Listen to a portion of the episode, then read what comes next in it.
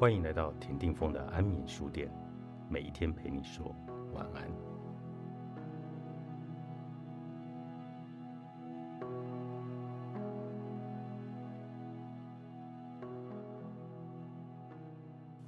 为什么我们总在爱中受伤，在人际关系中受挫？今天安眠书店请来对情感关系非常有研究的 YouTuber 米露来推荐这一本《认识依恋理论》。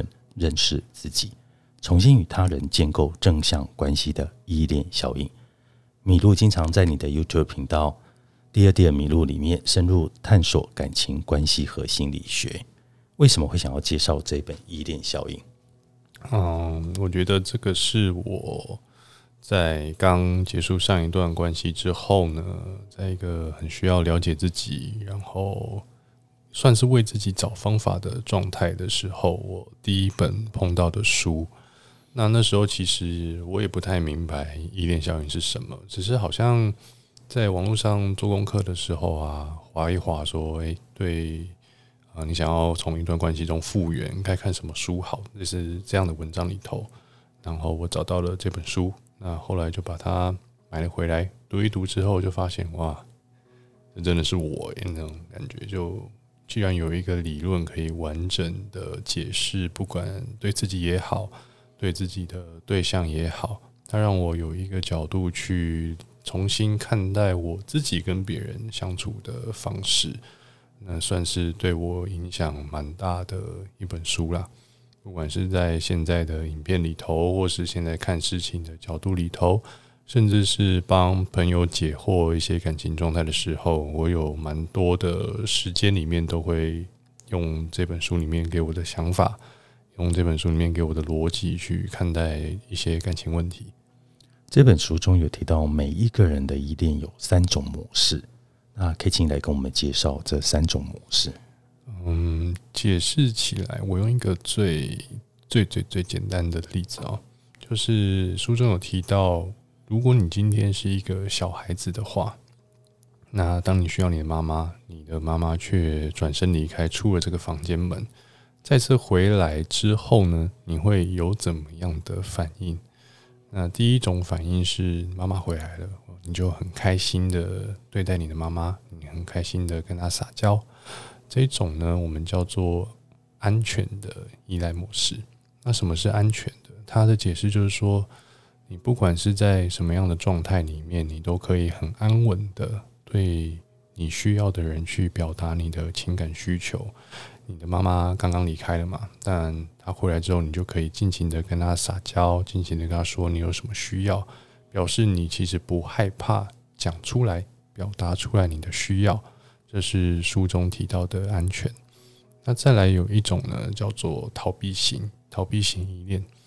逃避型会有的症状是什么呢？就是当你的母亲离开之后，再次回来，诶，这时候你在做什么？如果你是自己很安稳的在玩积木，你自己很安稳的在看书，那你就会是偏向逃避型依恋的症状。为什么呢？因为你找到了一个事情去转移你的注意力，那你把你原本的那个焦虑。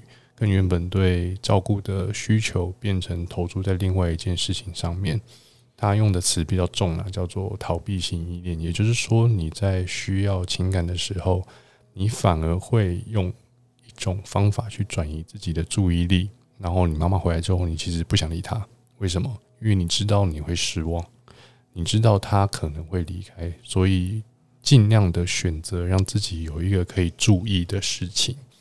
那个是书上描述的逃避型依恋的状况。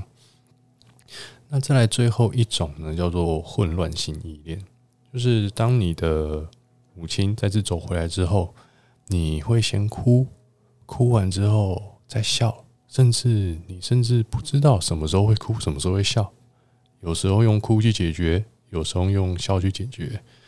那为什么会有这样的状况呢？是你其实也搞不懂自己的情感需求是什么。你有时候会觉得，我是不是用爱兵政策去面对我？呃，想要让他爱我的人比较好，或是我应该笑脸迎人，我用我最好的一面去面对他，他才会更爱我。你其实不太确定怎么样才是正确的。那这个时候呢，书上就会把把它归类到是所谓的焦虑型依恋，就是你对爱这件事是很焦虑的，而且你不知道怎么样才好，那所以会有这个混乱的状况出现。这是基本的三种的依恋效应上面的判断。那当然还有第四种，但是他这边就谈的比较浅一点，让大家比较好有一个逻辑去回想一下自己在哪些状况会是哪一种依恋的模式。这几种模式通常都是来自童年的一个经验。我们要如何去了解自己的依恋关系？那么我们要如何去修正在这个模式里面，在关系里面的问题？这个问题我觉得问的比较深，因为可能大多的人不敢去面对自己所谓童年的阴影。有些人可能就觉得没有啊，我很好，我很健康，我没有什么好面对的，我一定是安全型啊。但我自己对。周遭的人啊，还有一些比较亲近的观众，我深入去聊过。那有些人是在聊了以后，他发现，在面对到某一些症状的时候，他是某一种特定的类型。我们刚刚讲的是，呃，小孩对母亲嘛，我们刚刚把自己投射到小孩，所以你可能对你的家庭是一种依恋模式，但是你对你的恋人是另外一种，朋友又是另外一种。那我记得我自己最一开始在做测验的时候，我自己去回想我青春期学生时期的状况，我认为我学生时期的时候是逃避型依恋的。那时候我最常做的事情就是，我到了一个新班级，我不知道怎么跟别人相处，我能做的事情就是把耳机戴起来，因为我不想要跟别人聊天，我不知道怎么跟别人聊天。那那样的。时刻让我觉得自在。下课十分钟，我不知道该找谁讲，找找谁讲话。但我自己坐在位置上不做事，我又很尴尬。那我的选项就是自己找事情做。那其实我是舒服吗？还是逃避？我不确定。但我回想那个时候的行为，我会觉得那时候我是逃避型依恋。但是呢，呃，从我开始谈恋爱的时候，我就很明显的知道，我对我的另一半都是。安全性依恋，我可以相对来说比对我的家人更清楚的跟我的恋人去表达我的需要，像是我希望你怎么做，我认为的恋爱应该是怎么样，我是你男朋友，我认为我可以为你做到什么，你是我的女朋友，我觉得你可以对我做到什么。但是呢，还有一个事情要特别讲，就是，依恋效应是双向的。可能我是安全的表达我对你的需要，但是如果对方不能跟我清楚表达他对我的需要，那是这个时候就会有一种关系的落差。可以想象一下，一个安全型的人跟一个逃避型的人在一起，就会变成一个人觉得自己把该说的、该讲的都讲了，但另外一个人表面上的接受，但他实际上没有接受，他实际上是在远离的。你的所有表达对他来说都是焦虑的时候，那对他来说其实也是一种压力蛮大的事情。那我就觉得这一段呢，其实可以对应一下自己过往的相处关系。有时候我们觉得自己自己没有问题，我们有时候觉得好像是对方有一点问题，但是谈恋爱是两个人的事啊。嗯，有时候不是自己没问题就没事。所以这本书另外一个给我的启发就是。他让我有一个角度去醒视，知道说哦，我没问题的时候，那我知道对方的问题是什么，我可以怎么调整才可以更好。最近有一部剧哦，叫《华灯初上》，剧中的几位男性角色几乎都是不同程度的渣男，是，但是呢，却又让剧中的女性无法自拔的爱上他们。那就是你明知道你不可以爱他，你也知道他不爱你。可是你就是无法自拔，那这样的关系是不是也普遍存在现实的世界中？如果啦，如果要从依恋效应来讲的话，我会觉得所谓小姐，她们很多的时候是焦虑型依恋的。怎么说呢？我们刚刚前面有提到，什么叫焦虑型？就是你面对到你的情感需求对象，你不知道该哭还是该笑。那当你在上班的时候，你习惯是哎，我要笑表达。会有更多的客人，更多的人喜欢我。那如果当你不笑的时候，你突然觉得我是不是这样子不好？我不笑就没有人会爱我。所以我觉得那个角色上是比较容易错乱的。所以当《华灯初上》里面的呃演呃里面的角色们都遇到了渣男的时候，会觉得说渣男可以提供他们稳定的爱的时候，这就已经是他们日常生活中所需要的东西。因为客人来来走走，他不确定什么是爱。那如果有一个人可以稳定的给你爱的话，会是一种多大的诱惑？这是我没办法想象的。